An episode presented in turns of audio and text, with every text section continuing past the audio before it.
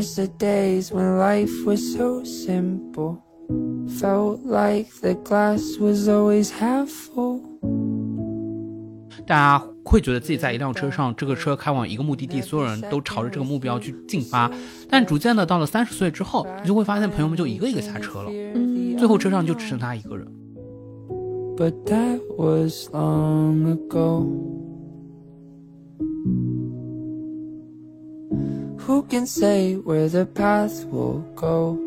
如果说我们的人生最终只能是一个人的话，至少在内心深处，十岁、十五岁、二十岁、二十五岁的我自己一直陪在我身边，而每一个这个我身上是有朋友们的，所以其实我的朋友们也一直在我的生命里。Planning to fly away to escape everything on the ground. But like a plane up in space. Hello，大家好，我是诗雨，我是小吴，欢迎收听新一期的处女武器播客。本期节目由美好会发生的好望水赞助播出。好望水声音计划希望陪伴都市中的每一个你，与你分享一个人生活的酸甜苦辣。炎热的夏天最适合来一瓶冰凉酸甜的望山楂，每一口都有清爽的口感和山楂饱满的香气。我们为大家准备好了冰镇的望山楂，欢迎大家在 show note 中查看二维码，添加好望水品牌官，解锁更多美好与福利哦。五一期间，小吴是不是干了一件大事？对我去勇闯南韩了。我记得你当时也问过我要不要跟你一起去，就好像你约了很多朋友想跟你一起去韩国，但是最后都被人割掉了。对我当时的情况就是拥有了两张往返的无法退卡的机票和把我割了的朋友，在长达一个月的时间之内，我都以为我要一个人去了。这件事情给我带来一种特别强的恐惧感。但我记得你以前读大学的时候，一个人在欧洲玩的也挺开心的。那个时候好像一个人出去玩就不会有恐惧。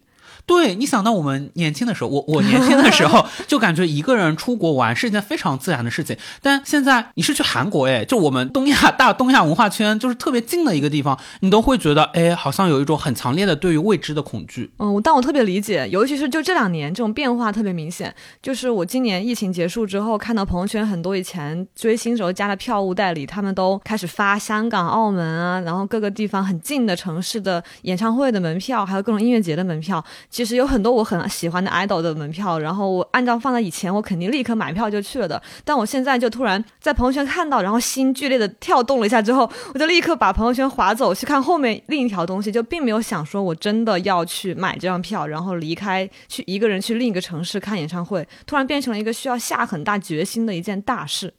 对你的第一反应总是说，哎，我能不能找个人跟我一起去啊？我们可以一起踏上这个旅程。对，就好像你之前那种特别无拘无束的、很自然可以一个人做一件事状态，好像慢慢的在消失。哎，是，不仅是旅游啦，我觉得我们一个人生活也是这样，就好像我们有一点点无法找回以前那种可以独自生活那种勇气了。对，所以我们这一期是很希望跟大家聊一聊我们这些年这个心态的变化，在一个人生活的时候，我们所面对的那种恐惧到底是什么？对，以及我们为什么会从可能曾经你不担心一个人生活，但慢慢的你的顾虑越来越多，我们要怎么样找回这种失去的勇气，或者怎么样面对以后一个人生活的自己？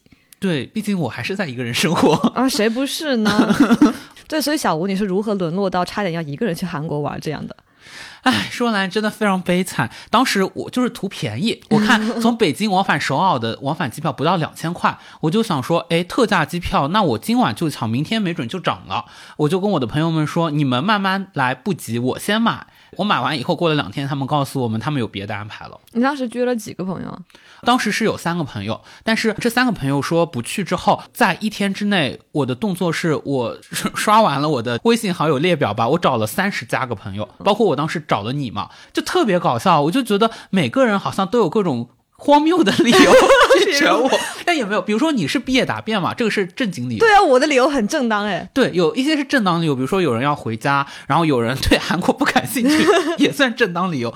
这是最搞笑的一个理由是什么？这个朋友他在办泰国签证，然后他的护照就在泰国大使馆。正常泰国签证可能是一周之内就能办完，他正好赶上了泼水节，所有大使馆的工作人员都去泼水了，他的那个签证就迟迟不出，就影响到后面他没有办法办韩国签证了。哦，你当时心情怎么样？我就是感受到一种很很很久以来没有的一种。孤独感，甚至有一点点被遗弃感。嗯，就当时那一天我。找完朋友都找不到嘛，我就自己跑到了亮马河边，坐在长椅上面，我就沉思。我感觉我就在害怕很多东西，嗯我甚至会幻想出来很多恐惧。比如说，我会想，我过海关的时候啊，我能不能顺利通过呀？哦，对我去 L B N B 的时候，我跟房东怎么沟通呀？哎，我我我也不会说韩语啊，那我只会说啊尼哈塞哟。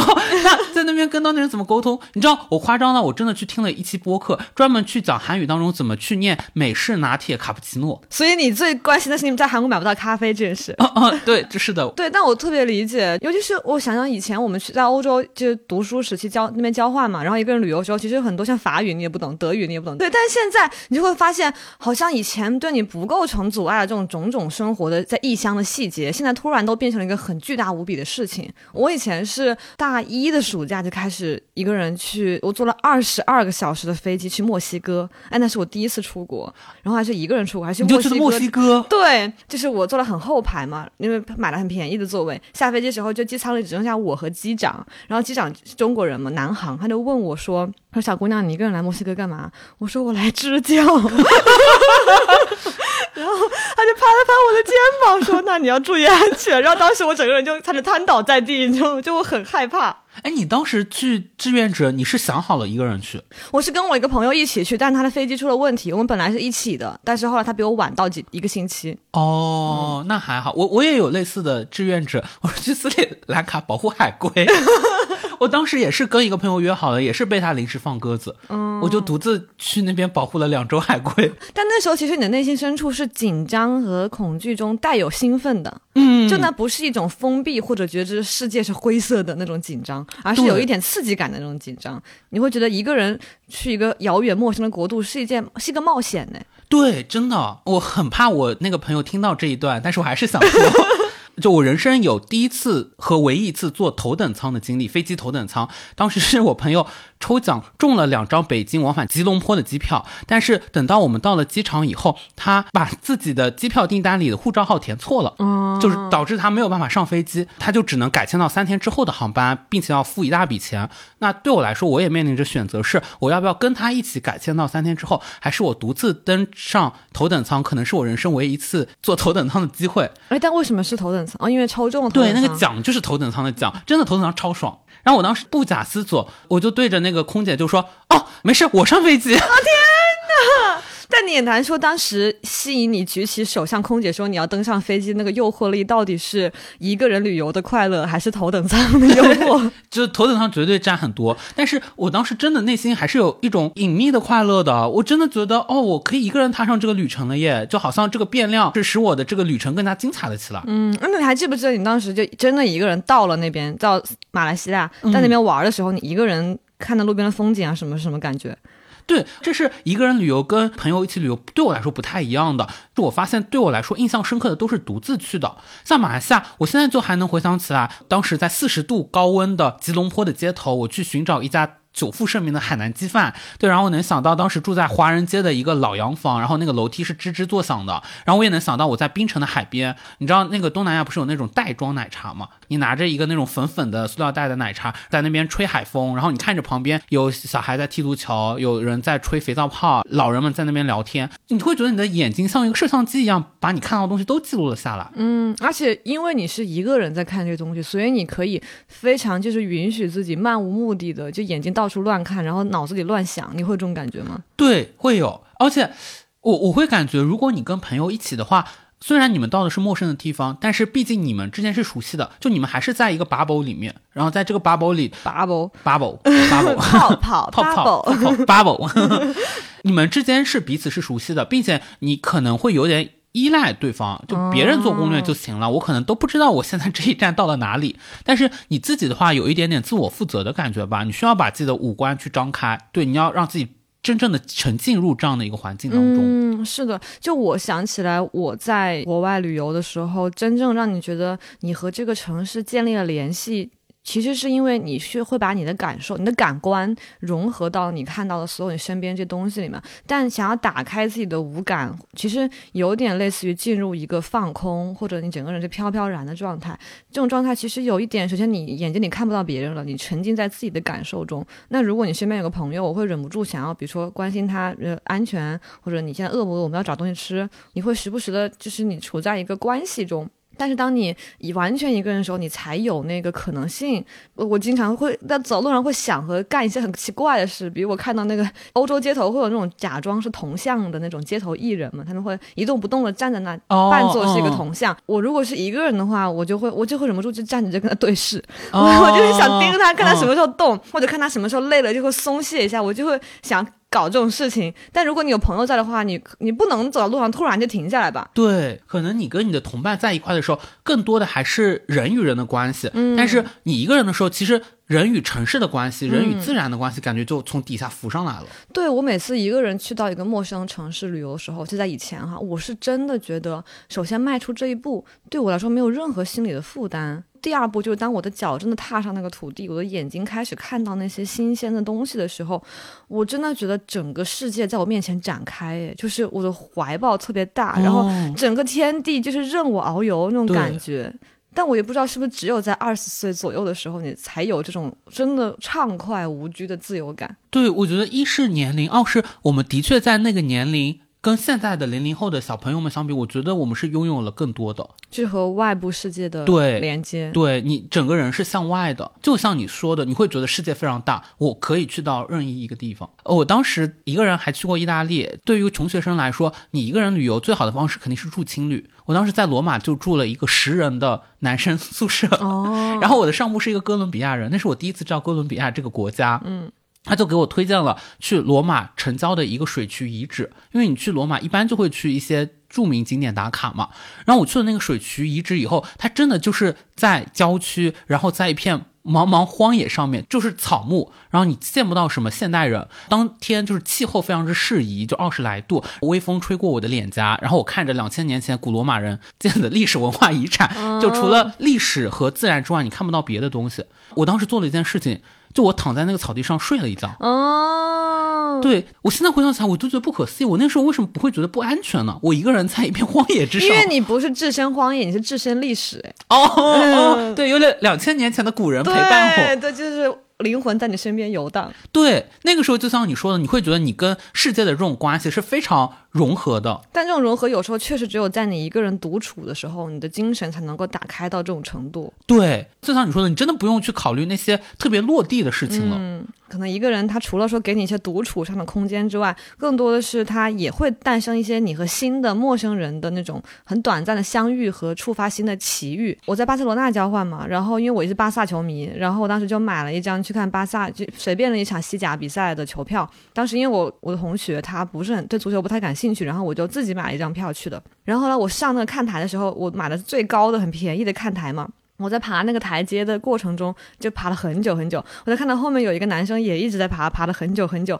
我们俩就本来都没有说话，但是因为实在是一起爬了可能几百级台阶吧，就两个人都好累。我们两个就在那里疲惫的喘气的时候，就相视一笑，然后就很自然的开始讲话。然后他就说他是一个伊朗人，然后也是过来看球。我们一起一起就往上走，然后到了看台那边之后。我们就碰到了有一对以色列人正在那里合照，你知道伊朗和以色列是关系很不太那个的，但他们都是球迷，然后就在这里相遇了，然后就很友好的相视一笑，然后我还帮他们拍了一张合照。后来我自己坐下来，我旁边坐一个乌克兰的女生，我就跟她聊天，她就跟我说她是跟朋友一起来的，但是她朋友是先买了票，她后买了票，他们就没有买到一起。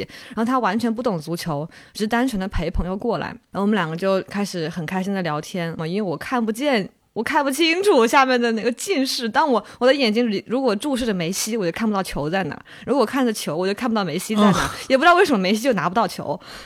梅西当场进球了吗？他进了，可是他进了两次，我都上厕所了。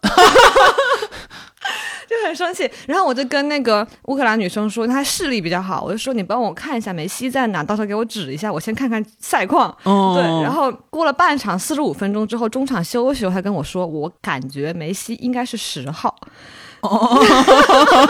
他不知道梅西的十号，哦他就只是在凭那个长相去分辨，然后很模糊的跟我说，嗯，可能那个人是梅西，我觉得哦。然后我们就哈哈大笑。然后从那之后，我们就这个以色列男生和这个乌克兰女生，我们就伊朗男生哦，sorry，伊朗男生，我们就再也没有见过面，然后也没有留下任何联系方式。Wait，就是我以为它是一段浪漫关系的开始。当你一开始叙述你跟那个伊朗男生一起往天台往上爬的时候，你不觉得像那种电影的开场吗？没有，然后然后我们就坐到不同的位置去了呀，然后就各自看球啊。也没有留下 Facebook 之类的。没有啊，OK，好吧，这就是现实呀。不，就是一个人和另一个人相遇，嗯不就快乐？不就是在于你们偶然间相遇，然后一起哈哈大笑了一阵子，然后又各自回到各自人生轨道吗？嗯，嗯确实。然后，如果你想想，假如当时我身边是跟朋友一起去的话，嗯我首先不会跟那个乌克兰女生讲话，对对吧？我也不会知道原来有个可爱的女孩子，她真的分辨出了哦，原来梅西是十号。对，跟朋友一起出国玩，你就是从头到尾都只会讲中文，哦，真的真的，包括去餐厅也只会去中餐馆。对，我不知道大家中学的时候会不会都看过一个东西叫做孤独量表。嗯，我反正看过。他就是一个人干嘛干嘛，一个人干嘛干嘛。这两天我就把它重新翻出来了，然后它一共是十集嘛。我惊讶的发现，其中七个我都做过，并且其中剩下的三个我没做，是因为客观原因，而不是我不愿意。我做过九个，我是在中学、高中第一次在人人网上看到的时候，我就当时就转发那条，然后我就说，就我做到第九集。你高中就做过九个嗯，孤独量表，它一共有十集啊。第一集是一个人逛超市，显然我们都做过。都有，嗯，对，一个人去餐厅做过。那太简单了。对，一个人去咖啡厅，嗯哎，一个人看电影，嗯，哎，嗯但我没有一个人吃火锅。你上周刚我就 一个人吃火锅了我三，月底的时候在，我在上海一个人吃海底捞，对，然后真的是送了个娃娃，对吧？就非常极致的体验。我觉得一个人去吃海底捞，真的是给你的情绪价值秒杀 Tinder，你知道吗？哦就是比在 Tinder 上摇人管用多了。哦就跟海底捞小哥说，说我那天心情很不好，然后一个人去海底捞，可能是我的表情实在是太如丧考妣。他放了一个陪吃娃娃在我对面，然后送了我果盘，送了我仙女棒，然后跟我说话的时候就是那种，嗯，女士，你的柠檬水 还要再酸一点吗？我觉得一个人吃火锅其实挺好的，除了哦，但吃不完，哦问题就吃不完，然后我就打包到第二天的高铁上继续吃了。天哪，我我就是为什么没有一个人吃过火锅，就是成本考虑。然后因为我会觉得火锅也不太好打包。挺好打包的，不就水煮菜吗？哦，也有道理啊。嗯但是我我是真的很喜欢一个人吃饭。我昨天晚上刚一个人去吃了掀起半步颠，我是 秒杀了一个三十一块九的翘脚牛肉锅。嗯那个服务员特别好，他给我送了一碗冰粉，送了一碗饭。我现在有个新的感受呀，就是我之前会觉得一个人吃饭很麻烦的是因为你不太好点很多菜，对对对，但是我现在在觉得你其实可以让自己成为自己的饭搭子。怎么说呢？怎么理解？我现在经常会一个人去我很喜欢的某一家，比如苍蝇小馆，点三个菜，然后一般一道菜也很便宜，可能三十块钱左右，你最后就是八九十块。但是呢，我吃完三道菜，我肯定吃不完，我每一道菜就吃一半，剩下的我就全部打包。嗯第二天中午我再继续吃，就真的会觉得明天的我是今天的我的饭搭子。哦这样子，你吃的时候，你就会觉得，嗯，明天的我坐在我的对面，就很高兴。我们两个人吃的很高兴。啊天哪！我之前就是觉得我在大众点评上搜了很多那种马克的小馆子，哦就收藏了很多那种想吃的店，但你就发现他可能推荐菜你想吃的有三个，但你一个人不可能点三个菜。对然后我就觉得我才明白哦，原来每次大家在日剧或者你们说什么一人食到底是什么意思。嗯，对，然后我之前也在想，就是。为什么人和人一定要结婚啊？后来我觉得就是因为婚姻家庭是一件你大大节省生活成本的事，就是你两个人一起吃饭，哦，就是找饭搭子，你就可以多吃几个菜。嗯嗯，然后我之前留学的时候，每天自己做饭嘛，跟我朋友一起，我们两个人合租，就一起吃三个菜或两个菜这样。后来有时候他自己出去了，然后我一个人留守在家里的时候，我就真的只能中餐做完之后就剩着，然后剩半份吃晚餐。哦，这样子。我会觉得一个人吃饭还有一个快乐，大部分时候我可能就是在那边看电子榨菜。最近比如说漫长的季节，我几乎都是在那个吃饭的时候看完的。但另外一个乐趣就是你可以观察周围人。因为周围人其实都是成群结队的来嘛，在北京嘛，就是最常见的一类人就是北京人，然后北京人讲话总是会无法遮掩他们的北京腔，我总是会在旁边像个偷听 bot 一样听他们讲，就是这个人说，呃，江哥，哎，去哪了？哎，嗯、牛逼，哎哎，嚯，您给说说。对，不知道这像我的一种恶趣味。我会在心中复述他们的话，用他们的语调说出来。我会觉得北京腔对我有一种非常奇怪的致命的吸引力，对。然后有一次超夸张，我我就旁若无人，我那一次就念出来了，就被邻座的人听到了。那个男的就是真的瞪我一眼，你说瞅你咋地？你就说我东北的，怎么你北京的？嗯，但是我那个时候就觉得我的这个偷听报的这个快乐就被剥夺了，我被人家发现了。嗯，我觉得以前我们对一个人吃饭，可能心里还是会有点那个的，尤其是你中学时期。对吧？哦就是如果对一个人在食堂吃饭，但别人一般都会成群结队的嘛，或者拉一个好朋友一起吃。如果我一个人端着一个铁饭盆在食堂里吃饭，会有一种被排挤或者孤立的感觉。对，但等到大学的时候，你就会发现，一个人上课、一个人自习或者一个人吃饭，变成一个蛮自然、很常见的事情。对，一个人占座，这个位置就是我的。嗯，我每次一个人想占座，我会占两个。呃对不起大家，哦，对，因为你不想旁边有人，对我想跟旁边的人隔一个空位。哦，那我占三个。哦，我刚想说，我想说，现在三个人太，我的内心那个道德感觉过不去，但我会占两个。刚刚说完了一个人吃饭，下一个是一个人去 KTV，你也干过啊？我这是唱吧上嘛，就是那种、哦那种卖送的那种唱练歌房。哦，我上次出差，我在那个机场也看到了那小小的练歌房但那个好贵。不同城市不一样，可能很多年以前小城市它刚刚推行开的时候还挺便宜的。我不去是因为我连跟朋友一起去 KTV 我都不去，是 因为我真的是五音不全。我人生最恐惧的事情被怂恿着一定要唱一首歌，然后我唯一练的还算好的一首歌是 TFBOYS 的《宠爱》。宠爱 对，据后来人反映，我这首歌也会跑调。是那个我想要给给你你给你宠宠爱这算不算不算爱爱？我嗯，还不不明明白 来听众朋友们检验一下，我到底有没有跑调？没有。那是我带着你，你自己来一遍，真是。不过我以前还会以为哥这是在谦虚，但时至今日我已经 我信我信了，我信了。我有一次参加我一个网红学姐的生日宴，哦然后在 KTV 嘛，你知道其他的网红们，大家都会推脱说，哎，我不会唱，我不会唱。然后我学姐就说，哎，不会的，唱唱唱。然后每一个上去都是麦霸。然后到了我，我也说我不会唱，我不会唱。她说不会的。我上去以后，全场鸦雀无声。我唱完以后，她对我说的第一句话是，没想到你是真不会唱。你当时如何作答？你知道我那天我也是唱了我的成名曲 《宠爱》。我为了让我自己表现的好一点，我真的中间我去厕所练了一遍，然后我还拿手机录了下来。哎，对，然后你就知道我们五音不全人的问题是我们听自己唱，我们总觉得自己是全的，哦所以我当时听完以后我就自信上来了，我觉得哎没跑调。唱挺好。嗯，哎，放了自己刚录的那个音，给自己垫音。下一个是一个人去看海。一个看很正常吧，对啊，就是一个人走走，然后到海边，然后看看海啊。你你家旁边就 有海，没有没有 有一种北京旁边就有海。啊，没有。但一个人看海应该还，而且你不觉得一个人看海才是真正适合看海的氛围吗？呀，听海海哭哭的声声。音，要要上。你今天真的，我信不信这个地方就会有人？听众朋友们就会在评论里按下时间戳，然后说：“哥哥，你是真不会唱。这让我们拭目以待。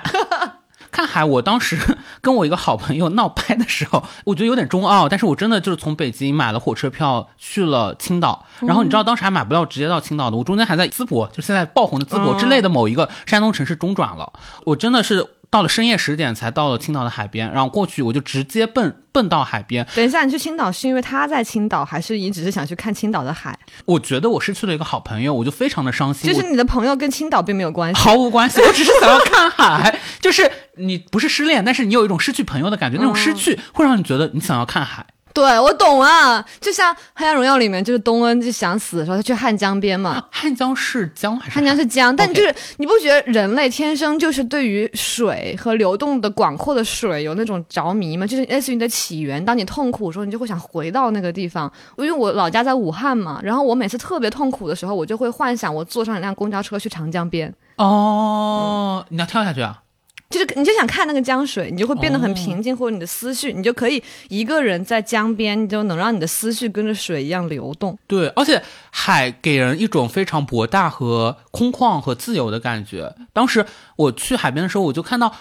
都是一个人，我不知道为什么，而且但他们好像都失恋，我感觉，因为很多人在唱那种零零年左右的那种台湾情歌。天呐，大嗯大海承担了很多，对，大海真的，大海知道每个人的秘密。大海什么都知道，对，下下一个，一个人去游乐场，你这很正常吧？啊？我没有去过。我会一个人坐旋转木马，哎 如果这是游乐场，我好像也没干过。对，然后一个人坐摩天轮也很正常吧？哦，我没有一个人坐过摩天轮。天啊，说出来怎么觉得突然后知后觉得感觉，我的人生有点心酸。你是觉得你当时情绪稳定，你去做，还是说你其实是有点有点伤心，哦但你就是想做。哦，一个人坐旋转木马也会有点伤心，哦，就是你本来就处于一个有点 emo 的状态，嗯你就想让这个状态更极致、更浓郁一点，哦，你就会一个人去玩玩。懂，就是形成一个反差，那种欢乐。不不不，就是你想沉浸在那种状态中，嗯你不觉得一个人坐在旋转木马上有点 emo 吗？我可以理解，是我有一年去英国出差，当时快到圣诞节了，然后整个圣诞集市那种氛围都特别好，都是阖家欢乐。但是当时我被我采访对象割了，你知道我在英国被我采访对象割了，对，然后我当时就是只能等着两三天以后回国，然后那两三天以后我就非常的伤心，我也不知道我能干嘛。到了一个圣诞集市的那个旋转木马前，当然我没有坐，但是我就看着那些金发碧眼们的白人夫妇们带着他们的两三个小孩们在那边坐，然后我会觉得他们的那种快乐和我的。低落形成了一个剧烈的反差。嗯，对，所以你看，一个人其实我们刚刚说的是很多很自给自足，或者你觉得很无拘无束那种纯粹开心的嗯好的状态，但其实你内心深处还是会有那种隐隐的孤单的感觉的。对，那就说到了我们这个孤独量表的最高一级。一个人做手手术我当时看光看到一个人做手术的六个字，我的心就碎了哦，我还干过啊！真的，哦，天哪！因为它是个小手术，我又觉得我一个人肯定能够 handle 住。但是你知道我后来什么时候发现我 handle 不住吗？是因为那个手术虽然只需要在病床上可能躺二十分钟，但是它需要你排队两小时，并且这两小时它会把你的手机没收，就是放到那种储存箱里面去，就两个小时你只能发呆，发呆你就会胡思乱想，你就会想啊，在病床上万一呢？万一百分之零点零一，我是那个零点零一怎么办？如果说这个时候你有手机，你可以找朋友聊天。但是没有手机，你就彻底的觉得你一个人了。嗯，真的，而且你的情绪就没有任何出口，就只能在你的脑海中越积越多，越积越多。对，毕竟是做手术，我觉得做手术和生命都是人生命中比较少体验到的脆弱的时刻嘛。嗯对你在一个很脆弱的时刻，你就是会很需要有人陪着。我虽然没有一个人做手术，但是我有一个人去看病。他难受的地方在于，首先你去看病，就是你的生理上已经不舒服了，然后你同时还要楼上楼下去跑各种单子，然后医生一下你干这，一下你干那，然后你要排队缴费，然后回来之后可能又有人要插队什么的。当时我本来觉得都还好，但我真正崩溃那一刻就是我去交拍完片子回来要给我的医生重新看我的片子嘛，他就不用排队了，你就直接进。然后我正准备进的时候，有一个。男生他的女朋友来看病，然后他就抢在我前面，那个男生就一把把我推开，然后他就撑住了那个医生的那个门，把他女朋友小心翼翼的扶了进去，然后把他女朋友扶进去给医生先看了之后，他就转过身把那个门在我面前合上的时候，他就对我露出一个抱歉的表情，就类似于说哦不好意思，就是我要让我的女朋友先看。天呐，要是我，我可能就从他那个臂弯里面把他女朋友再揪回来。然后我当时动作就是，我就很无力的就靠在那个门框上，哦就是我就是我不是生气，我就是难过。嗯，我懂。而且尤其是你是一个人来看，哦然后你你其实很羡慕那个女生，就是她会有人陪她来看病。对在这种时刻，你没有办法否认，你内心深处是会失落孤单。现在不是有一个新的职业，就是那个陪看陪看病，尽管好像他主要的目的还是说，因为看病这个流程很复杂，你需要有人帮你跑这些手续，但我总觉得是不是还是有一种情感情绪对对对，肯定的。嗯，所以包括我虽然没有一个人做过手术，但是我从可能去年开始，就我的腋下长了一个小疙瘩，然后医生就一直说，就是可能最好做个手术把它切掉一下。嗯。然后他又说了又很不明确，就是你可以切可以不切，就是当一切还很不明朗的时候，我就已经开始跟我的朋友们大肆说这件事情，完了完了完了，我要我要做手术了，我就很期待听到大家跟我说说姐，到时候我去陪你、这样子。哦。然后我确实就是有好几个朋友都跟我说，没关系啊，到时候只要我有时间就肯定我去陪你，你在哪里做。哦就哪怕我是根本不用做这个手术，但我很需要听到这种话。我以为你是要拖到你有男朋友了以后再做。那我要是一辈子找不到怎么办、啊？我要是把它发展成癌症了，还没找男朋友怎么办、啊？嗯，你我以为你就是想要复制一下当时那个女生的那个待遇。没有，没有那么不切实际。内心深处还是觉得自己可能始终是一个人的状态。所以我就觉得，其实我们刚刚讲到，我们之前一个人生活特别纯粹的那种快乐呀，出去旅游的无拘无束、不再有牵挂的感觉，其实它是一种经不起仔细审视的、嗯一种浮在表面上的快乐。不知道是不是每个人这样，但至少我们还有我们周围的很多人，你内心是有很多的情感需求和那个缺口的。只要那个缺口在，它没有被填上，我觉得你一个人那种自由感，可能是在那个缺的那个坑上面就盖了一层布，但那个空还在，只要它在，你一定会有一个被戳穿的那一天的。我们当然很多时候还是会享受一个人独处，但是我觉得它不是生命的全部吧，就你不能生命的每时每秒都这么度过。但我觉得以前我真的有相信过，我一个人就是可以过完一生，就是没有问题的那种。你什么时候这么想？大学的时候，还有高中，高中和大学的时候，就因为那个时候和你建立的整个人生价值观也是一致的呀。那时候你会觉得，就像你被要求的是你要成为一个独立的、成功的人。嗯那在这个社会上，你想象出一个成功的人的形象，他好像就是应该不拘泥于和他人的关系，他总是一个人的形象出现的，对，而且他通常是个男性哈。哦你有没有想到那个形象他可能家里有一个老婆在做饭，但是他自己一个人出现在舞台上的时候，肯定是一个人的。对，老婆在家里做饭带孩子，但他的形式上可以不是一个人，但他展现出来的那个真正的精神面貌一定是独立自主，然后与他人没有瓜葛的那种感觉。对，就像你家里从小对你的教育是独立女性嘛，然后我家其实对我就是男子汉教育，嗯我觉得是有一点点像的。我也想到说，因为可能是小的时候大家过的集体生活太多了，我从高中就开始住宿，到大学大家宿舍里面好歹会装那个床帘嘛，但高中连这个东西都没有。你会觉得人与人之间是没有什么隐私边界的，所以那个时候我对于未来的一种好的生活的想象，就有一个特别具体的一个场景。这个场景是我住在一个高层的城市里面的公寓里面，是那种大的落地窗，窗外能够看到摩天大楼。我就熬夜，我就熬到凌晨两三点，我也不想睡。这个时候我就从冰箱里面那个掏出一罐冰牛奶来喝。我后来就一直在想，为什么这个成为我对于未来生活的想象？我觉得它有两个关键词，一个关键词是独自一人，它随之而来带来的就是自由。我想什么时候干嘛，我就什么时候干嘛。我两三点，那可能在父母眼里你就必须要睡觉，你不可能在这个时候你还要喝一个冰的牛奶。嗯，对。但是我就有这样的自由。但实际上呢，你现在就住在一个。对吧？一个人住住在一楼房子，对在一个时尚的一楼，然后也有冰箱，冰箱里也有牛奶。对，所以我现在真的经常会在半夜喝牛奶，我会觉得是对于当时的那个想象的满完足。实现，对，但实际上你的当时的心心情呢，和你想小时候想象的是一样的吗？因为当我想到我半夜起来一个人喝牛奶，我会觉得有点落寞。哎，你是期待有人就是热好牛奶端到你的面前，不是，就是因为我会觉得，如果我凌晨突然醒了，然后发现家里空无一人，然后我就走下床，然后在黑灯瞎火的地方就打开冰箱，然后那个暖黄色灯照在我脸上，然后我掏出一个冰牛奶，然后坐在沙发上喝，我觉得当时我的情绪一定是比较颓丧的，然后可以点一根华子的那种状态。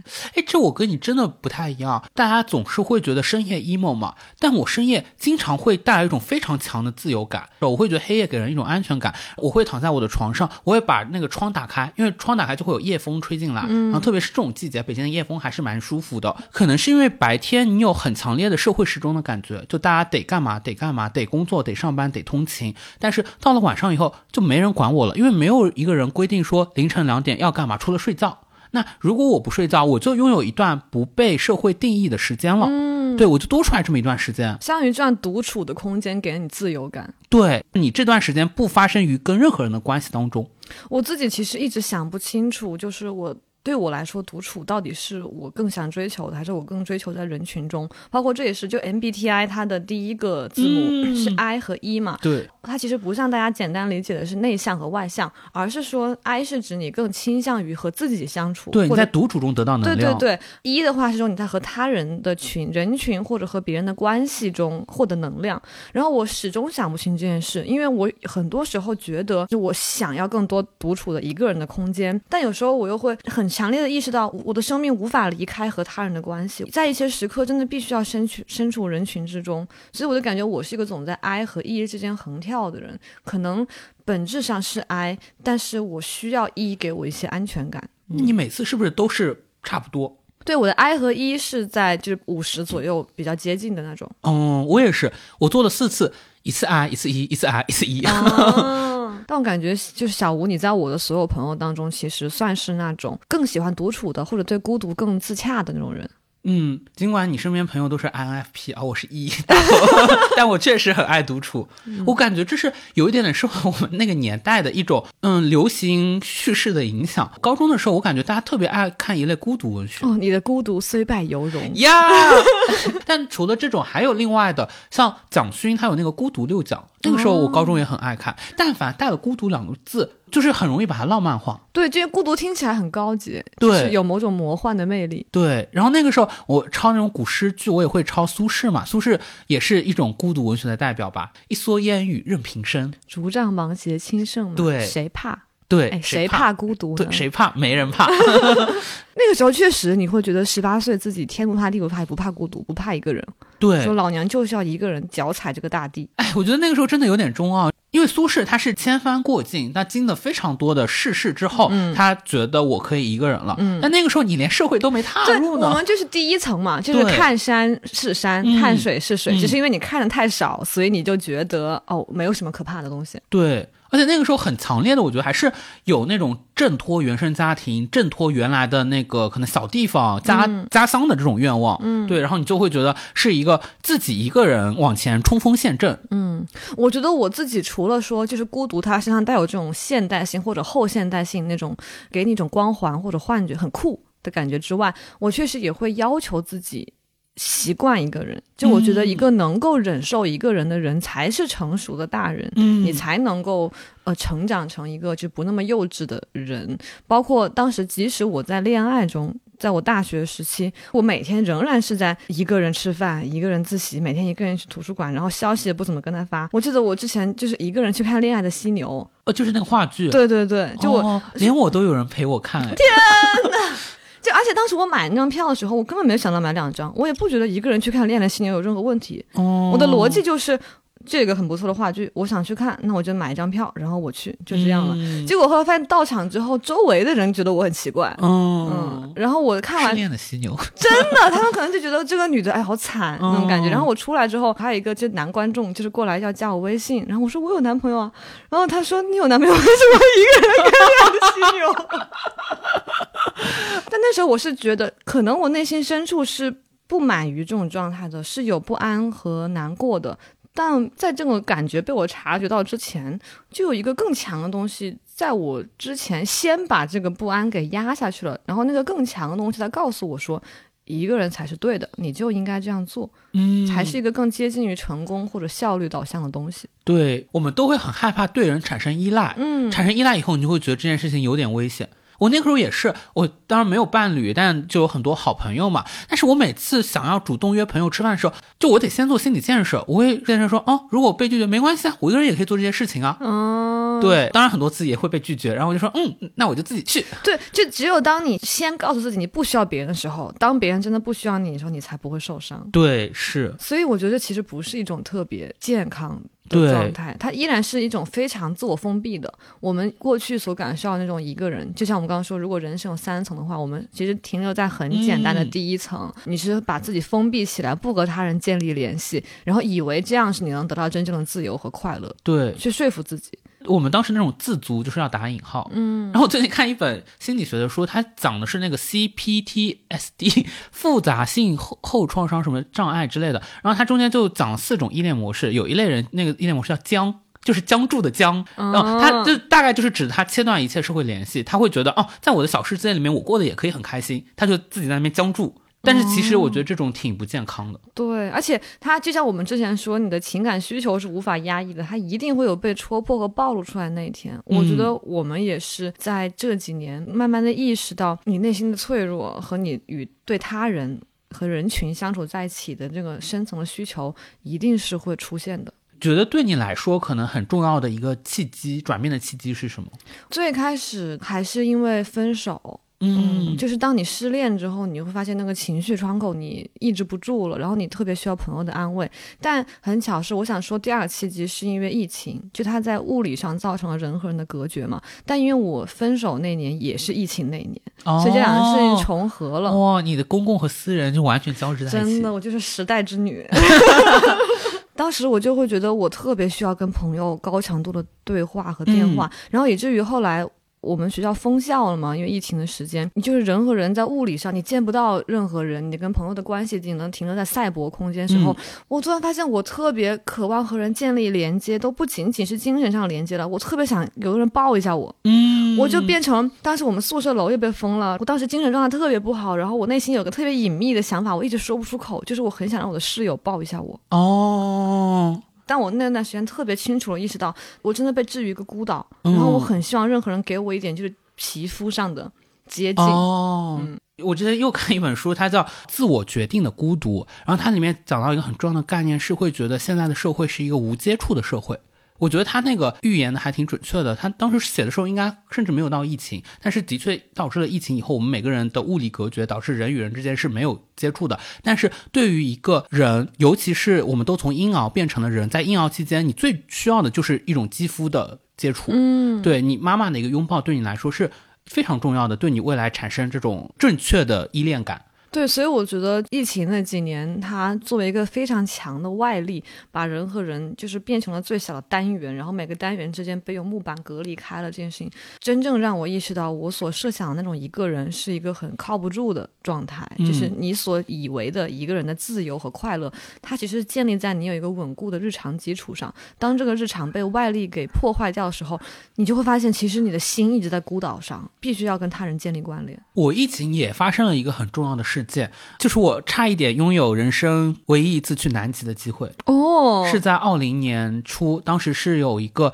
环保组织组织了一场活动，邀请了我当时所供职的媒体，然后我作为那个代表，当时需要从北京飞到阿姆斯特丹，再飞到布宜诺斯艾利斯，再从布宜诺斯艾利斯飞到乌斯怀亚吗？差不多的一个港口城市，从那个港口城市坐一辆科考船去南极。哇那辆船上只有四个中国人，其中一位是某著名八五花。哦，哎是谁啊？你偷偷跟我讲。啊这个等一下我们逼掉逼掉逼掉，对对你告诉我。哇对他和他的经纪人和一位拍纪录片的一个导演和我，当时是要大大年初四出发，结果疫情不是爆发了吗？大年初三接到通知说所有中国人不允许上船，那机票八五花也没能上船，也没上船，那那个机票的作废几万块钱啊。天呐！但是当时人家出了，嗯，但是我会觉得当时特别像一个隐喻，在疫情之前，我的状态是我独自闯世界，我去南极，然后跟一堆陌生人没有关系啊，我会觉得就是冒险哎，我拥有这样的机会多好呀，大千世界在我眼前。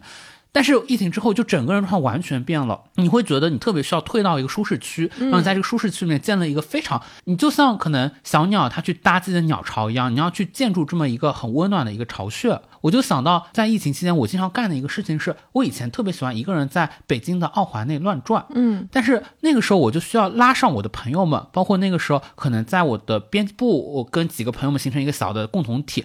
然后我就会跟着我朋友们一起去走当时我一个人走过那些路，你就会觉得在黑夜当中，你走的时候，你需要你左边有一个人，右边有一个人。我特别明白，尤其是就北京不是前两年，应该是疫情后，就二零年之后才开的环球影城吧。哦然后我就一直特别想去环球影城，因为是哈利波特的狂粉嘛。我其实有很多时间去，但我就一直没去，因为我一直是一个人，我就一直想等到有哪一天我能够跟我一个特别好的朋友，或者跟未来 不知道是谁的男朋友一起去，就我想等到那一天，我就没办法下定决心一个人去环球影城了。你还没去啊？我后来去跟我一个朋友一起哦去了。哦哦，还是等到人了。对，是在我生日的时候跟我朋友一起去了，所以就特别明白说，以前你享受快乐就自己去享受就好了，但现在当你有一件特别想做的事或者一个很好的快乐源泉的时候，你希望你旁边有个人跟你一起，对一个人不再是那种可以简简单单就做出的事情了。我当时有一个很强烈的感觉，我会觉得前三年我特别像溺水，我从一辆大船上就被抛下来了。那你在水里扑腾的时候，你肯定想要找一个嗯救生圈，找一个浮木，嗯，但其实你最想找的是一个跟你一起溺水的人。真的，对我想找的是一个大家一起从溺水地方爬上一个小快艇。哦对，对，那你的那个想象中还挺高级的，我想象中只是大家一起抱着一个木，然后一起浮木。滑，对吧？对，就是你们之间是可以去沟通的，因为你们共同经历的同样的事情，你们之间能够相互理解，从相互理解基础上能够达成一种相互的连接。对，而且我觉得我们在过去的几年里是找到了这种东西。对我们曾经拥有过这种真的像乌托邦一样的关系和友谊。这种语气就让人知道他已经没了。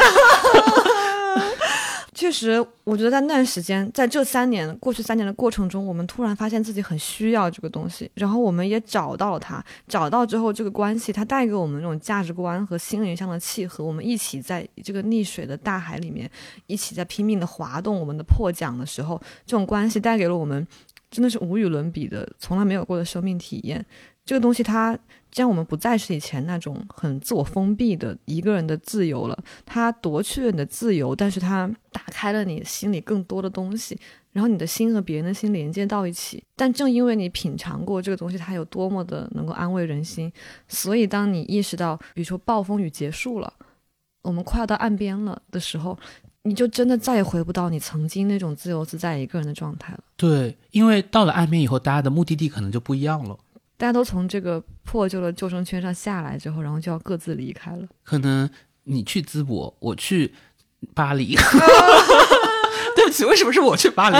我去淄博，你去我去巴黎，我去巴黎。这就是我觉得我们其实最开始想做这个播客的原因。嗯，你觉不觉得？对，因为那段时间我已经开始感觉到，包括我们第一期播客也聊的是朋友再见，嗯，就是我们曾经相聚在一起，但后来我们发现，好像慢慢的，你最终还是会一个个走掉。我第一次产生这个想法是。我和我们的两个朋友一起吃饭，我们三个人在一起吃饭，然后那时候我觉得是我们关系的就是蜜月期，哦，最关系最甜蜜的时候，我就很喜欢他们，然后我就跟他们说到，我其实很期待的是那种类似于长久或者我们能够永远这样过再久，我们也能够这样随时出来约着吃饭的关系。但其中一个女生就跟我就用特别自然的语气，她像一个姐姐一样，就是跟我说，但人和人肯定不可能永远在一起的呀，那马上。他要出国了，我要离开北京了，你肯定最后是一个人的呀。哦，然后他是用一种真的是姐姐对妹妹讲话的那种语气说这个这个话。然后当时我们还坐在一起，正在一起吃饭。当时我真的就是愣住了，就可能我的表情是正常的社交状态，但我的灵魂就是停在了原地。然后我久久的无法从从这句话中摆脱出来。然后我就突然意识到。原来是的，就是我现在以为所有牢不可破的关系，他给予过我那么深的安慰，但他会离开北京，他会结婚，他会出国，他会回老家，然后最终在这个路上就只有我一个人。嗯，你那个朋友是不是比你大一点？对，哦，我也有过类似的经历，可能就是因为人家阅历比我们大，人家就更早的领悟到了这个道理。我有另外一个朋友就说过，在他跟我年纪差不多大的时候，他那个时候也有一帮特别好的同事兼朋友，大家会觉得自己在一辆车上，这个车开往一个目的地，所有人都朝着这个目标去进发。但逐渐的到了三十岁之后，你就会发现朋友们就一个一个下车了，嗯，最后车上就只剩他一个人。当时你也跟我说过，哪怕我们现在大家在同一个地方、同一节车厢里，然后你也以为只是列车在行进，但我们都还在同一个车厢里。但好像事实就是，大家会一个一个下车。我们现在在同一个地方，但十年后我们所处的位置一定非常不一样，然后我们也会变成截然不同的人。对，我觉得我之前就还挺难接受这件事情的。我其实之前也跟朋友聊过这个问题。当我有这个意识之后，就是我也有朋友会开始表达类似的哦，希望我们这段关系能够非常长久。嗯，我会说，嗯，那可能十年之后你就会结婚。我有一对情侣朋友，他们关系非常稳定了，可能你们逐渐的会有自己一个小孩。那你们十年之后的生活就会变成了，可能周末会三口之家去露营。确实也是因为我们的社会吧，我们好像很难去想象三四十岁之后，你能看到两个好朋友，其中有一个是有家有口的，另外一个仍然是单身，他们可以一块快乐的出去玩。我如果出现在那个三口之家的图景里面，就显得很奇怪。帮他们带小孩或者遛狗。对，然后我朋友就沉默了，因为我会觉得确实他也可以想到那个图景，然后这个图景里面可能是是不会包括我的。嗯，然后我觉得就是因为我们产生了这种想法和感受，或者说我们曾经获得了跟朋友们在一起那种你不再是一个浅薄的、封闭的，以为自己一个人很自由的那种状态，你真正开始和他人建立关系了。但正因为这一点，然后你也很清楚看到你们未来会分开的事实，你就开始变得恐惧了。对，你担心和害怕的事情变得越来越多了。可能这个困惑依然没有完全解决，我就不知道我们进入了第二个阶段了，就是我们知道关系的重要性了，我们开始需要关系了。但与此同时，你怎么去依然保有那种人格的独立？嗯，对，你怎么能够在两者之间就达成一个平衡？就好像你一个人的时候，你享有自由，但你缺乏关系；但在关系中的时候，你终于不再孤独，可是你又失去了某种自我的人格或者自由。就好像自由和孤独之间一定有一种张力。我上次跟我的咨询师也说到了一个比喻，我以前就是一个健全人，我就可以在那个路上飞跑，但是后来，自从我觉得我特别需要关系之后，我有点像残疾了，我有点需要装一个假肢，这个假肢就是他人。嗯，对。但是有一天，如果这个他人抽身离开，我的假肢就没了，我就不会走路了，你就会重重跌倒，对，而且会很痛。对，然后我就只能待在原地不动，僵住。对，所以以前或者我觉得更多更安全的方式，就是你一开始就不要给自己装这个假肢的机会，你就始终一个人快步的在人生的快车道上飞奔就好了。嗯，但他未经审视嘛，他靠不住，对你一定是会孤独的。对，但当你孤独之后，你又怎么样接受你的假肢它终究不属于你的身体，它一定会离你而去这个事实呢？对，我我觉得有一种就是也是有毒的解决方案，是很多人会疯狂的换伴侣，他们疯狂的换假肢，啊、他们可能也完全无法忍受一个人的状态，就很多人他会无缝衔接嘛。嗯，我觉得这可能也不是特别的好吧。我也觉得，就换多了假肢，跟你身体也会有排异反应吧？那关节也受不了呀，老胳膊老腿。对，就像很多他们会找各种不一样的酒肉朋友那种嘛，但我觉得他不对，他和你真正能解决孤独的那种深层次的联系是不一样的。可能这是因为我们现在还只能在实践上处于第二个阶段，嗯第二层，就是你现在明白哦，看山不是山，看水不是水了。嗯，确实我们还很年轻，你做不到看山还是山，看水嗯还是水。在领悟了所有这些东西之后，你能坦然接受这一切，我觉得我其实做不到。嗯嗯，我觉得去年给我特别大一个震惊事情是我们俩不是看了《Her》吗？那个电影，嗯然后当时你给我分享就是豆瓣上的一篇影评，然后我们都觉得写特别好。就《Her》讲的是人和人工智能恋爱嘛，然后他其实探讨当然就是现代人的孤独问题，但为什么人会想要和人工智能恋爱，而不是和另一个人类在一起呢？你像那个男主角，他跟他的妻子就是其实还相爱，我觉得，但就是无法理解彼此。然后那篇影评就是说，人和人的心之间就是不可能百分之百的相通和相连的，因为我们交流和沟通是靠语言，是靠话语，但词语，当你从脑海中的想法从舌头上被吐出来那一瞬间，当词汇诞生的那一瞬间，它就已经。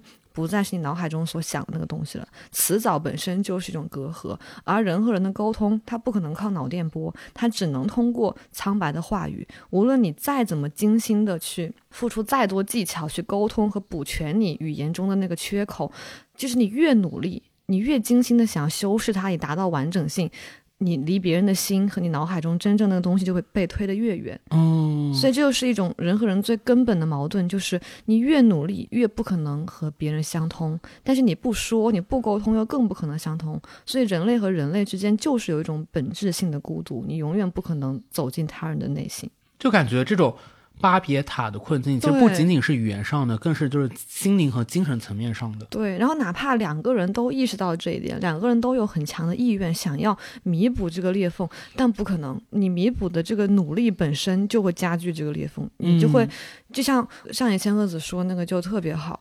不光是恋爱吧，就是在和人的关系中，你们走得越近，你就越能够看清楚人和人之间有多么的不同，嗯就能越能品味到这种卓绝的差异的孤独。对，所以我也会在想，过去三年我们达成的那种深度的连接，是不是也有一点点是幻觉？其中包含着一点点是在于我们共同经历了一个非常巨大的外部的世界，在这个世界的剧烈的冲击下，可能我们每个人那些个体之间那种褶皱的差异的小的部分，可能就被抹平了。嗯但事实上，当这个外力被抽走以后，就那些小的部分还是会显露出来。对我们只是在那个庞然大物的阴影下，暂时的汇集到了它的裂缝之中，因为我们的嗯生活都断裂了，然后我们就一起在这个裂缝中互相彼此安慰。但当这个世界世界也在变化，我们也在成长的时候，每个人的那个褶皱和缝隙就是没有办法拼上，你就只能接受它越来越远。从这个意义上讲，不管我认不认同或者接不接受，你都不得不承认。人终究就会是一个人，人生就是一个人的路。对，嗯，我感到我最近其实也有一点点在从第二阶段往第三阶段走了，是因为当时我们所说的那种深度连接啊，对我来说很重要的一个是我现在所处的这个机构的创立，因为它是一个创业公司，嗯、我们这一帮人其实就是原来在上一家单位一起并肩作战的同事、战友、好朋友。当他创立的时候，我会真正觉得每个人都会有一种很强烈的主人翁的意识。他上线的那一天发的并不是我的报道，但是是我 按下的那个发送键，是我给他做的排版。当天一整天，因为我们是一个零粉丝基础的公号，我就跟我的另一个好朋友，我们一起当小助手，然后我们建立了三个读者群，然后在每个读者群里面跟大家去打招呼，去推广这个稿子。你真的会把别人的东西真正视为己出，觉得是我自己做出来的。到了晚上八九点的时候，我们作为一个零粉丝基础的公号，那篇稿子就过十万加了。哦，对，然后当时就非常非常激动，你真的有一种哦，我们一起做成一件了不起的事情。嗯，然后当天我跟我那个好朋友以及我们的老板，我们三个人就一起去吃了宴社。那是我第一次吃宴社，我从此就觉得宴社真的好好吃啊！湖南菜吗？那种对，甚至到后来我我会一个人去吃宴社。但是你知道，这两年过去之后，很多东西都变了嘛，有很多人走了，离开了，有很多人还在，但是你可能跟他关系也发生了改变。但是我每一次去吃宴社的时候，我其实还是会想起那天的味道。我那个情绪也很复杂，我觉得一方面是你有一种哀悼的情绪，但另一方面，就眼前夜市还是很好吃。对，你知道，你一个人去吃的时候，也有一些东西是不变的，就是那天的那个味道不变，就是只要宴吃的大厨不换，我就始终能尝到那个好的味道。那也许以后我还是一个人来吃宴社，但是我好像就有一种一个人可以去往前走的那种勇气了。但你知道，宴社的大厨也是会换的。他也会走，那那我要求着，就是他去哪我就跟他去哪。然后有一天，就是我觉得还有一种我们不愿意承认可能性，就是有一天你也会不再喜欢吃眼神的。哦，就是人没有办，因为我觉得在我的世界观里，好像我总是会习惯性的假设世界在变，但我不会变。哦，是很多时候可能是你变了。对，就是人其实不承认或者无法预料到自己的变化的。对，对你有没有想到，在你所待的这个创业公司？的这几年里，他们变了，他们走了，你们的关系变了，但其实你也变化了。是的，我觉得我们谈到一个人生活所带来的孤独感，其实是因为我们在用一种不变的或者停滞的视角来看自己。嗯，你会觉得是人们在走散，然后我留在原地，我什么都没有做错，但为什么大家要离开我？嗯，但其实我们自己也在发生变化。对，我是最近才意识到这点，因为我才发现我自己的潜台词是。我诗雨从来没有变过，但最近我见到我的大学同学们，然后他们都说我身上发生了很多改变。哦，嗯，我自己是没有意识到的，而且在我跟他们见面之前，我会很想知道他们变了没有，但我从来不会问自己这个问题，是只有假借他人的目光，我才会意识到原来我也发生了巨大的变化。就是你刚刚说的那个，我觉得对我启发特别大，因为在此之前我们说到的。那个主语好像经常是朋友，朋友离开了我们，但的确很多时候，其实我们不愿意承认我们自己是主动离开的那一方。我最近有两个朋友，他们做的人生选择会给我很大的启发啊。就我一个朋友，他现在三十岁吧，也是做记者做了很多年了，他报了欧盟的一个伊拉斯莫的项目，然后那个项目的学科是他完全没有涉足过的学科，叫城市研究，他就会需要在两年时间内去四个欧洲的城市。然后我还有另一个朋友，过去也是中文写作，但他现在在纽大的一个创意写作班，十几个同学当中只有他一个中国人。然后他现在已经完全的开始用英文写作了。我会从他们身上发现强烈的一种就自己主动去寻求改变的愿望，并且他们也并不害怕。他们会觉得我到了一个陌生的学科，我到了一个陌生的环境，甚至到了一个完全不一样的生命阶段，我还是可以独自去走这一条路的。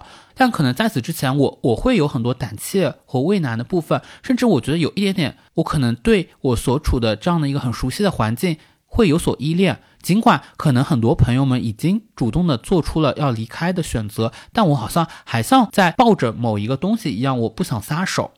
但是我现在也会觉得，如果说当我真的觉得我自己也需要一些人生状态的改变了。我也是可以做出这样的选择的，我也是可以往外走的，就外面可能也有新的可能性在等待着我。嗯，但不可否认，就是在你从一个很简单的自我向外成长和变化的过程中，你顾虑东西会变多吗？嗯，我们不再是以前那个你和他人没有关系，你就可以随便想干嘛干嘛的那个自己。对，因为你确实在这个世界上留下的痕迹会很多嘛，有的时候不仅仅是痕迹，也是你的，真的是珍贵的财产。那对我来说很重要，就是我的猫仔仔。我如果一旦要改变我的生活轨迹，我首先考虑就是它。如果我出国，很有可能我就没有办法带上它了。那这个就成为我考虑的一个选项。嗯，对。那我也会觉得，比如说我想要以后去国外生活的话，那我的父母怎么办？包括很多朋友们在聊到说，以后假如大家都想去国外。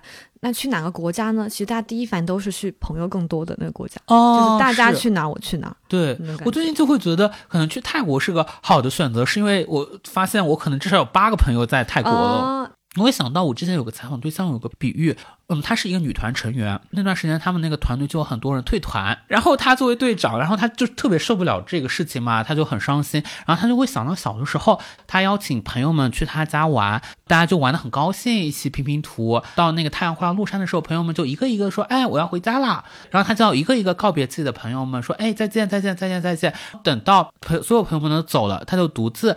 躺在客厅的沙发上，他就看着那个太阳被地平线吞没，然后他这个时候就会有感受到特别巨大的一种空虚。我真的很懂哎，我小时候每次这种让朋友们在家里玩的时候，最难过的时候就大家走掉，然后你自己一个人坐在家里沙发上，看着地上剩下的玩具。但我也在想，有的时候是不是还是。可能受一些影视剧或者文学作品的一些模板的影响啊，嗯，比如说，那你像《哈利波特》，他可能就是要设置主角团要有三个人的关系，这肯定也是因为让他故事没那么单薄，可以就是发生更多的那个情节嘛。但是我就会想，会不会在某一个副本里面，比如说专属于纳威的副本，因为我们在正文里面其实看不到纳威有什么好朋友，嗯，赫敏 只有赫敏哦，会帮他，对，只但只是那种帮的关系嘛。那可能在他自己的副本里面，他也自己去。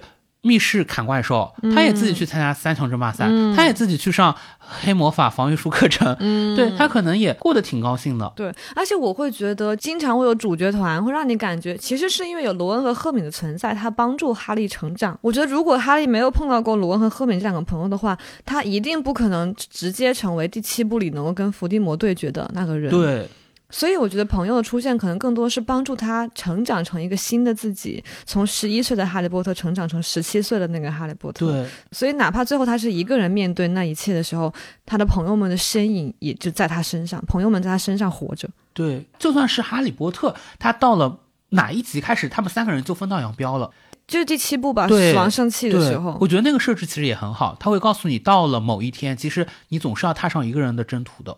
但最后他还是会把它理解成一种友谊中的分歧，但后来罗恩就回来了嘛。对。但确实每个人都一定得经历这种东西才能够成长的，但接受它很残酷。是的。就在过去这短短的一年，我建立了这么好的关系，虽然我意识到这些关系他们好像也是会消失的，嗯，但这个关系在我的生命里存在过本身就已经给我我自己带来了一些我没有意识到的，但绝对深刻然后不可磨灭的变化。对，你会觉得，就算之后大家各有各的出路，各有各的变化，但是当时当下大家达成的那种连接和当时的厌食的味道都是真实的。对，它一定是真实的。就像树的年轮，它也是会被刻下痕迹的。不是说有人在上面给它画下那一个圆圈，也没有虫子在它的心里面住下一个洞，但就是在树的生长过程中，在它内心别人透过那个树皮看不到的地方，就是长出了一圈圈的纹路。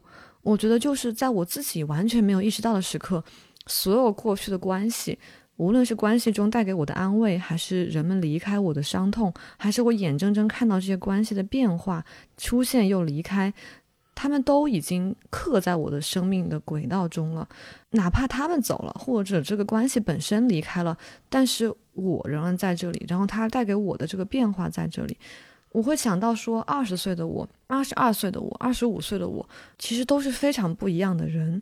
然后他们可能走了，但是二十岁的我还一直陪在我自己身边。过去那段日子依然在我身上发挥着作用，而这段日子，二十岁的我，这个我身上其实就凝结着我过去所有关系、所有朋友、所有亲密、快乐和痛苦的影子，他们都凝结在那个我身上。但这个我，可能他现在不是我。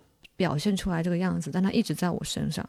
如果说我们的人生最终只能是一个人的话，至少在内心深处，十岁、十五岁、二十岁、二十五岁的我自己一直陪在我身边。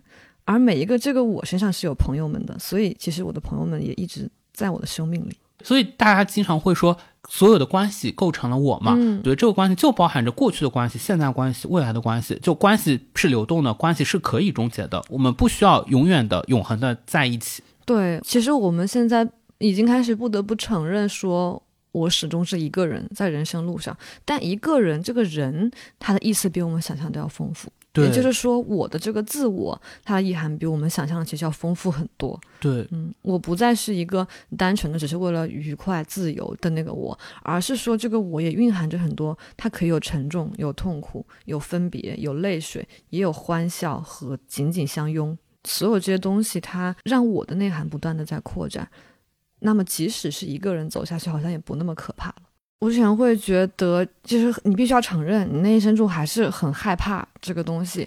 但你就光从我们这种言语上、话对话的讨论和观念上的争论，你再怎么样都没有办法抵御这种恐惧的。所以我觉得去年是看我的《解放日志》，给了我特别大的一个安慰。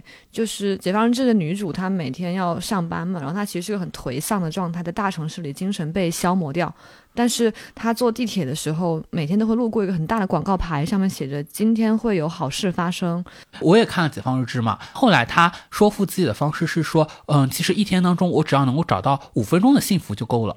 其实你可以从实践出发，就你在生活中找一些具体的东西。就你找到一件五分钟的小事，那仍然可以让你相信生活是美好的。所以真的可以相信美好会发生吗？可以吧？那我们今天五分钟的美好，不如就来一瓶美好会发生的好望水。其实我特别喜欢喝的一款好望水，就是我们现在喝这个望山楂。不光是因为它味道好喝，还是因为我觉得它是气泡水嘛，气泡翻腾的声音特别治愈。哦，你有没有看那个《黑暗荣耀》里面那个男主那个小狗，就特别喜欢听那个泡腾片进饮料的声音？对，就是我当时就觉得太懂了呀！我每次打开一瓶望山楂都是这种感觉，就是一点点细微的声音和一件微不足道的小事，其实就可以成为你一个人生活的那种安慰剂。但你说，我一直在想，人死掉的那一刻呀，因为我们接收到的那种最好的死亡，是你白发苍苍躺在病床上，然后儿孙满堂都围在你的身边。嗯，但是我也一直在想。我一个人死掉真的不行吗？比如说张爱玲，大家讲到她的时候总是会说她孤独终老，但是我就会想，人家也在纽约的大 house 里吧？但人家可能在纽约大 house 里面跳着舞死掉的呢，跳着快乐的华尔兹。嗯，有没有可能就身体机能不允许呢？哦但我的意思是，因为她拥有过各种好，也不能叫好的，但是波澜壮阔，对对，波澜壮阔的关系，就是那些男朋友们，然后那些朋友们，然后在这个世界上留下的记录。可能到死的时候，他就觉得他一个人也够了呀。我觉得是的，这就取决于人之所以希望死的时候有人陪伴，就是因为你害怕我们刚刚谈的那种内心最深层的无法抵御的孤独嘛。嗯。你可能是会觉得说，你现在已经理解了这件事情之后，你有足够的勇气去抵抗这种孤独了吗？我没有。那刚刚你看我那所有说话说有可能，嗯，也许，而且还要假借一个历史人物，而且你看起来还是说觉得是不是那样更酷一点啊？我一个人死又怎么样呢？对，或者还是有一种可能，这确实是我想抵抗的一个东西，就是主流规训里面对于你未来一定是要组建一个家庭，你一定要以某种两口、三口、四口的方式。存在于这个世界上，但是有点像你其实只是条件反射式的想要反抗一个主流叙事，哪怕这个主流叙事可能在深层次里和你的内心需求是吻合的。真的吗？这好吓人！如果我最终发现原来婚姻制度吻合了，我不是说婚姻制度，就是你需要他人陪伴这件事。哦哦，那肯定是需要。这也是我可能这几年一直想要探索一个东西，叫做多元成家。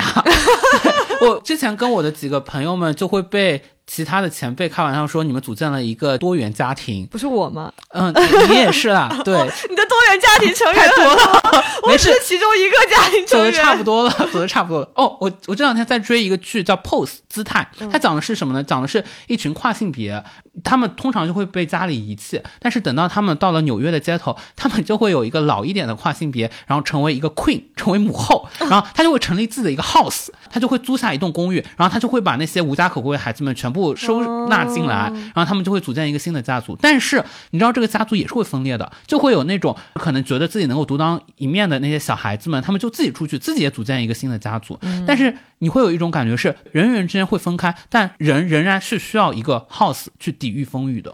对我有时候会在想，是不是这种最最底层的安全感，就是这个 house，无论是说对一些人来说是你的父母、你的家这个港湾，是不是也只是一种？观念或者被建构的东西，嗯，我觉得没办法下定论，或者没办法给一个很强的判断，但我就是开始有这种怀疑。但这种怀疑是当我发现我曾经赖以为后盾和港湾那个东西它不再可靠的时候。他现在还没有分崩离析，但他呈现出一种可能不再能成为我港湾的趋势，我会感到无比的恐惧。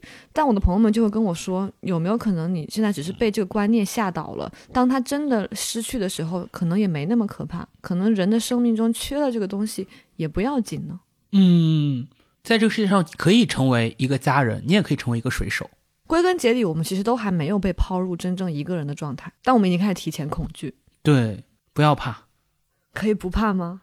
前段时间做一个采访，然后看了一个片子叫《绿叶》。《绿叶》这个电影它很像《末路狂花》，末路狂花》你应该看过，嗯对，它讲的是两个女性的逃亡之路嘛。《末路狂花》的结局是到最后两个女性依然是在一起的，《绿叶》也有点像是两个女性，但是它有一个很重要的一个呃区别的设计是，到影片的后百分之二十，其中一个女主角就离开了，只剩下主演一个人。影片的最后一幕就是主演他抱了一只狗，然后那那只狗就我觉得有点那个意思是作为那个另外一个女主角的一个。嗯替身呃，有一点点像吧，代餐，他就抱着那只狗，然后坐在了那个电动车上，他要去逃亡，身后就警车鸣笛，然后其实有整个大的父权系统在追杀他。让他自己独自一人抱着那个狗的时候，他就会不停的对自己说：“别害怕，别害怕，嗯，我现在再也不怕了。”那我们这一期节目就到这里结束啦，很欢迎大家可以在小宇宙的评论区和我们互动和分享，分享你一个人生活的故事呀、经历呀、感受呀。我们将从留言中抽取三位听众，每人赠送一箱望山楂饮品。也许我们无法给你解决答案，但我们愿意倾听你的困惑，在你一个人生活的路上陪伴你勇敢前行。为何出现在彼此的生活又离开？